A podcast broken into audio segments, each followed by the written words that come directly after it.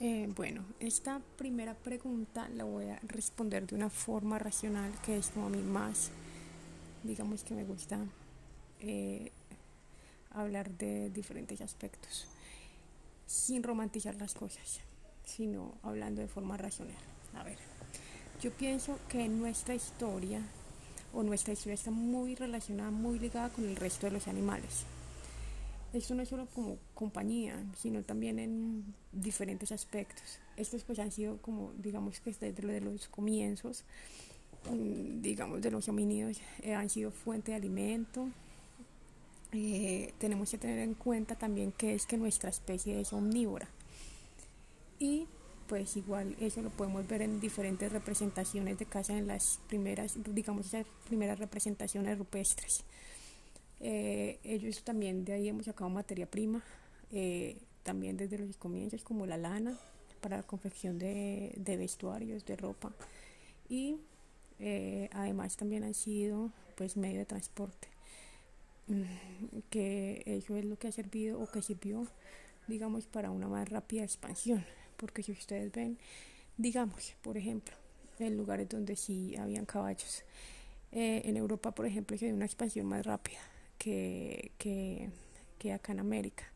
Eh, uno porque eh, eh, por ciertos animales que ayudaron a ese desplazamiento, el otro sí por, es por la forma del continente, o sea, es, es horizontal, no como este que es vertical, es muy, muy difícil era, digamos, el desplazamiento en los cambios de clima, pero eso ayudó a que se diera una, más, una, más, una rápida expansión. Bueno, también hay que tener en cuenta que en algunas culturas estos son deidades o han sido parte de la mitología y también han tenido una gran presencia en el arte, en la música, en la escultura. Bueno, digamos que, vamos así como a ciertos puntos, digamos en la caza y en la pesca. Estas son actividades que han sido desde de supervivencia desde los comienzos de la historia del hombre. Eh, se ha dado también como con este desarrollo de la sociedad o esa complejización de la sociedad, eh, unas relaciones que han sido con algunas especies como más estrechas, una relación más estrecha, que eso ha llevado a que se domestiquen, pero también a que se dé la crianza de algunas especies. Em, también, digamos, las pieles, desde tiempos muy remotos han servido para protección o para cubrirnos y como protección del frío. ¿Sí? Eh, también no solamente ha sido eh, ellas pieles, sino otras fibras que se han sacado de la lana, de, digamos, de las ovejas, de las cabras, etcétera, eh, que han sido utilizadas con ese mismo fin. Y si ven, digamos, aún no, una de las, digamos, de las más costosas que se conocen, pues, la seda, viene, es fabricada de, o producida de de, con esa seda que producen las orugas, eh, orugas de algunas polillas. ¿no? Y si bien a lo largo de la historia hemos utilizado eh, también la, la fuerza de, de, algunos animales eh, para diferentes labores, que van desde el transporte, que ya lo habíamos dicho, hasta la agricultura, el arado, para hacer un arado más eficaz. Entonces, si bien han sido súper importantes en el, en el desarrollo de la humanidad y de la sociedad. Eh, ahora todavía se ve igual que se utilizan como medio de transporte y es muy usada pero en áreas rurales que es muy importante digamos para las personas que viven todavía en la ruralidad eh, por ello pues estos animales han sido de gran importancia, digamos, en ese desarrollo, en el desarrollo de la sociedad en, muchos aspectos. La segunda pregunta, en cuanto a los recursos utilizados, eh, digamos, o para posicionamiento o venta, promoción de venta de, de restaurantes, eso depende eh, del tipo de negocio que tengamos primero que todo. O sea, puede ser que sea un restaurante de mantel, un restaurante gourmet o un restaurante de comidas rápidas. Ahí estamos hablando de dos cosas diferentes. Digamos que, eh, bueno, uno de los aspectos es la marca, la marca que tiene que ir acorde a ese segmento de la población que queremos llegar y el tipo de, negocio que es. Es muy diferente la marca de, un restaurante de comidas rápidas a, el que este. Y segundo, vender recursos, digamos los colores. Ahí también depende. Porque si es restaurante de comidas rápidas, ustedes ven que se usa más amarillo y rojo, porque son colores de alto contraste que además agilizan digamos el consumo la estadía en el lugar. Sí como yo quiero que como es comida rápida necesito que fluya que fluya la gente. Entonces que entre se sienten coman se vayan rápido. Entonces por eso los colores son fuertes opuestos esto cansa. Entonces que la persona entre coma consuma se vaya entre consuma y se vaya el tipo de música también influye mucho. Por eso ustedes ven en los restaurantes que son de mantel eh, colores tenues, cálidos, eh, música, digamos, más instrumental, porque eso hace que la gente sí se quede y, pase más tiempo en el lugar, consuma otro tipo de cosas, pero necesitamos es que se quede. Entonces, los colores y, digamos, la música eh, la ambientación, las luces tienen mucho que ver, eh, son muy diferentes. En, el restaurante que, es de comidas rápidas, eh, las luces son mm, más fuertes, luces blancas. Si ustedes ven en un restaurante de mantel, las luces son tenues, son cálidas, más oscuras. Entonces eso igual es, depende de, de, cada, de cada sitio. en cuanto, eh, digamos, herramientas publicitarias o también de POP. POP es en el punto, entonces, digamos, la fotografía. Además de la decoración, entonces digo la fotografía del menú o de las publicaciones que se van a hacer que tienen que ver con el menú. Em, en los dos casos, igual, tiene que ser fotografía donde eh, los alimentos se vean no solamente una fotografía muy bien lograda, muy bien hecha, sino que sean ricos, ¿sí? que sean consumibles, que den ganas de comer ahí. Entonces es una herramienta súper importante en el menú que vea el alimento.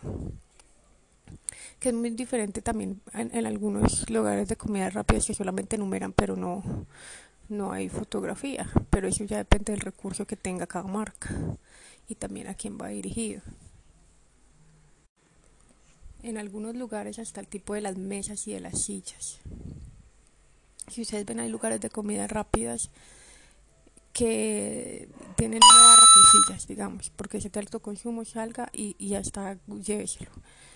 Eh, hay otros que son sillas y eh, mesas de plástico, son más incómodas, la gente no va a estar mucho tiempo ahí sentada en un restaurante que es de mantel, las sillas y las mesas son muy diferentes porque la gente tiene que estar cómoda, porque va a pasar más tiempo en él. Bueno, la tercera pregunta en cuanto a la imagen corporativa de Frisbee, eh, se los voy a responder de forma concisa primero, después les voy a explicar. Y como publicista, ¿no? Primero, que si incurre en publicidad engañosa, no. ¿Por qué no? Porque estamos hablando de imagen corporativa, ¿sí? Imagen corporativa, de marca. Ahí no estamos hablando de publicidad, es marca. En el desarrollo de la marca, esa imagen, digamos que el pollo que ustedes ven ahí es la mascota de Frisbee, la mascota, no tiene nada que ver con publicidad, es la mascota. Es así como Ronald McDonald tiene su payaso, eh, como... Eh, eh, caritas eh, tiene el tigre como eh, Choco Crispies tiene a Melvin el, elefante eh, como los Fruit Loops tienen a, a Samuel Tucán. Es mascota es mascota no es publicidad es la mascota hace parte de la marca. Sí por eso no es publicidad engañosa. Es como yo decir que digamos este maní creo que es el manicero y también maní la especial en su marca tienen un maní que tiene gafas y tiene sonrisa. Entonces digo, ese maní está contento y me está diciendo una me está mostrando una publicidad engañosa porque primero los manís no sonríen, segundo no está contento porque se lo coman y se lo van a comer. O sea, son cosas así similares, no tiene que ver con publicidad engañosa, es la mascota, hace parte de la imagen. Publicidad engañosa les voy a decir qué es. Publicidad engañosa es cuando yo en una campaña, en una estrategia creativa para una campaña publicitaria, estoy mostrando imágenes, ¿sí? Que no son reales, o sea, que no es de verdad lo que me están vendiendo o que me están promocionando algo que no es, no es verdad lo que yo voy a recibir. Por ejemplo, y, va a cosas más complejas, no tan, tan, tan tangibles como decir una promoción y me dicen dos por uno, pero veo que le subieron el precio, va más allá. Publicidad engañosa es, por ejemplo, eh, hace muchos años mm, uno de los detergentes salió eh, sacó un comercial eh, que en el momento que echaban el detergente el, el platón de la ropa comenzaba a girar y la frase de campaña era convierte tu platón en una lavadora. Eso se catalogó como publicidad engañosa y tuvieron que sacar el comercial. Y usted dice, ¿pero por qué? Eh, nadie se va a imaginar de verdad que un platón se va a convertir en una, en una lavadora, pero resulta que sí. Yo tengo que ver a qué segmento voy dirigida y quién es el consumidor final, pero quién toma la decisión de compra. En eso la decisión de compra no lo tomaba el consumidor final, que era la familia, ¿sí? Porque la familia era la que se le iba a lavar la ropa, sino o la ama de casa o la empleada doméstica que le decía, no, señor, yo quiero que me compre este detergente porque dicen que es muy bueno o es muy bueno, pero porque estaba esperando que de verdad el platón empezara a girar. Y por eso eso lo tuvieron que retirar. Muchas otras veces son las otras marcas que son competencia que se dan cuenta de estas cosas y digamos que van y dicen, no, vea, esto es publicidad engañosa entonces hacen que se retire el comercial. También puede ser la competencia. Pero publicidad engañosa hablamos de esas cosas puntuales. Por eso los, los comerciales de los jabones, ustedes antes veían que decían que tenía que ser, o que decía eh, que quita eh, o, acaba con, con el 100% de las bacterias, acaba con todas las bacterias, mata todas las bacterias. Y de un momento a otro ven, y no, dicen acaba con el 90% de las bacterias y además ven en forma gráfica que hay un circulito que encierra una bacteria, que es la única que quedó, y el resto está por fuera. Sí, porque entonces a qué apelaron los demás o las personas o las otras marcas. Es que no acaba de verdad con el 100% de las bacterias. Entonces, eso, esos recursos o, o esas o, es, o esos, sí, esos recursos, digamos, publicitarios que van de la mano es de la campaña publicitaria, sí son publicidad engañosa. Una mascota de una marca no es publicidad engañosa. Bueno, en cuanto a la pregunta de la imagen corporativa de una marca de alimentos que digamos eh, en la marca de explotación animal, pues a ver, aquí es difícil porque digamos esas marcas o esas empresas grandes eh, que digamos procesan los alimentos, ellos no tienen los animales, ellos compran el producto a las granjas y a otros pequeños productores, pero ellos en sí no los tienen ahí. Entonces ahí es muy difícil saber si lo hay o no lo hay. Yo creo que ahí se está atacando es, digamos, al ente equivocado o a la empresa equivocada, porque esto no es cuestión de la publicidad. Nosotros como publicistas que hacemos buscamos las cualidades, calidades el plus, el valor agregado del producto para desarrollar una campaña. Pero yo no me puedo ir granja por granja de donde sacan el producto, el producto que se le va a vender a la empresa con el que va a desarrollar el producto final, ¿sí? Para ver si hay o no hay explotación animal. Es muy difícil. Digamos una marca como Colanta. Colanta puede que algunos se la compra marcas grandes donde no sé eh, si tendrán una maquinaria grande para poder hacer la extracción de leche, pero de lo que sé sí es de las, de las marcas pequeñas, no marcas pequeñas, de las granjas pequeñas de donde sacan la leche, que son fincas pequeñas donde hay productores que tienen dos, tres vacas de las que saca la leche un señor que tienen contratado o el mismo eh, dueño de la finca que se levanta a las 5 de la mañana a ordeñar sus vacas, tienen que ordeñar las vacas y ese producto es el que venden. O sea, si yo a esa persona le quito esa producción. No, es que, eh, es que esa marca a la que usted está vendiendo la leche está promoviendo la, explotación animal o, o, bueno, entonces esa familia se va a quedar sin un sustento económico. ¿sí? Pero yendo a lo que a mí, a lo que a mí me compete como publicista. Es muy difícil saber en esa cadena dónde se da o no se da ese maltrato, dónde se da esa explotación. Empresa es muy difícil uno saber, o sea, como como agencia es muy difícil saber si, si se está dando o no se, no se está dando esa explotación, porque si yo no estoy contratando con las granjas, con las grandes granjas, yo estoy contratando con la marca, con la marca para el desarrollo de una marca, o sea, de su marca, de su imagen corporativa. No estoy haciendo un recorrido por todas las granjas de todo el país a ver cómo se está produciendo, si es que están eh, importando esa materia prima. Es muy duro saberlo, es muy duro saberlo y es entrar en, una pelea ahí que no, no tiene sentido. Entonces, eso, eso no debe ir como contra la publicidad, ¿sí? sino en que se creen normas, normas, controles leyes que digamos que rijan a esos productores de los que tienen el ganado, los que tienen los, los pollos, para que lo hagan en las mejores condiciones. Eso sí es lo, que se debe ir, a crear como esas condiciones y esas normas que los rijan, para que se dé eso como de una mejor forma, no contra los, los los dueños de, de, una agencia de publicidad o los creativos de la agencia o el publicista que les está llevando la marca. Bueno, en cuanto a la incidencia del uso de animales en las campañas, pues es que tiene que ver también el, el, el tipo de campaña, el producto que sea, la marca que sea, a ver qué incidencia tiene en los niños. Porque, por ejemplo, como les decía antes, si es una marca, eh, como las azucaritas de Kelos y entonces sacan el, el tigre pues ahí no creo que va a tener ningún problema, o sea, como marca. Otra cosa es el producto que es azucarado y que de verdad no les está nutriendo, ni que no les está sirviendo para nada, como esos cereales para los niños. Pero el que usen un tigre eh, la imagen de un tigre, en un comercial, ahí no tiene ninguna incidencia.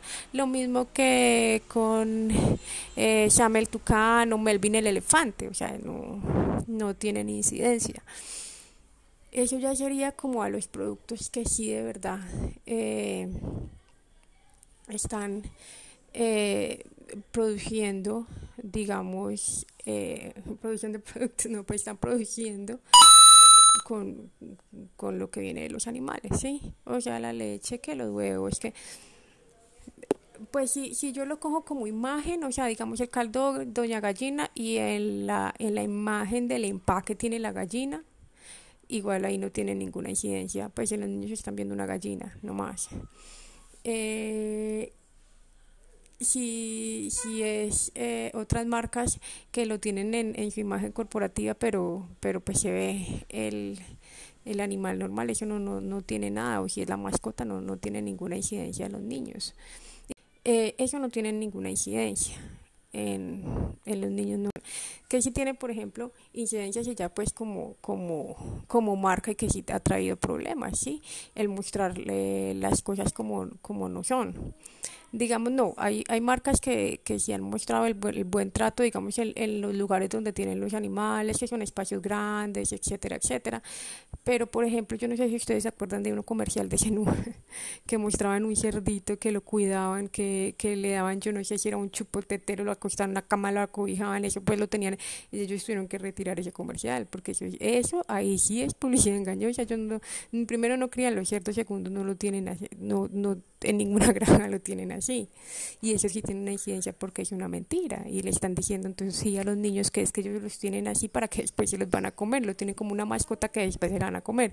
Eso pues sí puede tener una incidencia. Pero si es una marca que simplemente el animal es una mascota como la que yo les he dicho, por ejemplo en Red Salud, eh, la mascota de nosotros era un león, son cosas que no, no van a tener ninguna incidencia. Es que ahí sí tenemos que hablar directamente de el producto, ¿sí? de la marca, de de verdad qué es lo que ellos están desarrollando, pero si es algo que no tiene que ver con animales, sino que el animal es simplemente una mascota, entonces no va a tener ninguna incidencia. incidencia, por ejemplo, que fuera, digamos un ejemplo, eh, eh, un caimán, un cocodrilo que está feliz porque se va a convertir en un bolso. O sea, eso sí tendría una incidencia. O así de tenaz como el cerdito que yo les digo, ese no. Pero si es una marca que tiene que ver con otros productos que no tienen nada que ver con, con, con eh, producción eh, de, de materia prima sacada de los animales y que además nos está mostrando lo, lo que no es, ahí no tiene ninguna, ninguna incidencia en los niños.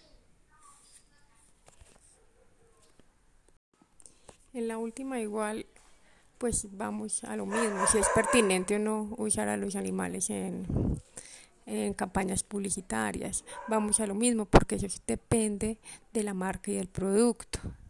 Sí, o sea, por ejemplo, Hush Puppies, que tiene un perrito en, en su marca, es un perrito lindo que todos los niños quieren tener. Pues obviamente usan el perrito porque son zapatos colegiales, o sea, que van dirigidos a los niños, consumidor final a los niños, pero el que los compra son los papás pero el consumidor final es el que iba teniendo la decisión, mami, yo quiero esos zapatos, yo quiero esos zapatos, ¿por qué? Porque en el perrito tierno, ¿sí? Pero ahí no tiene nada de malo. Se está usando como medio, sí, para poder causar una, causar una venta, pero se hace, eso se, se hace en, todo lo que tiene que ver con publicidad. Son estrategias de posicionamiento, son estrategias de venta.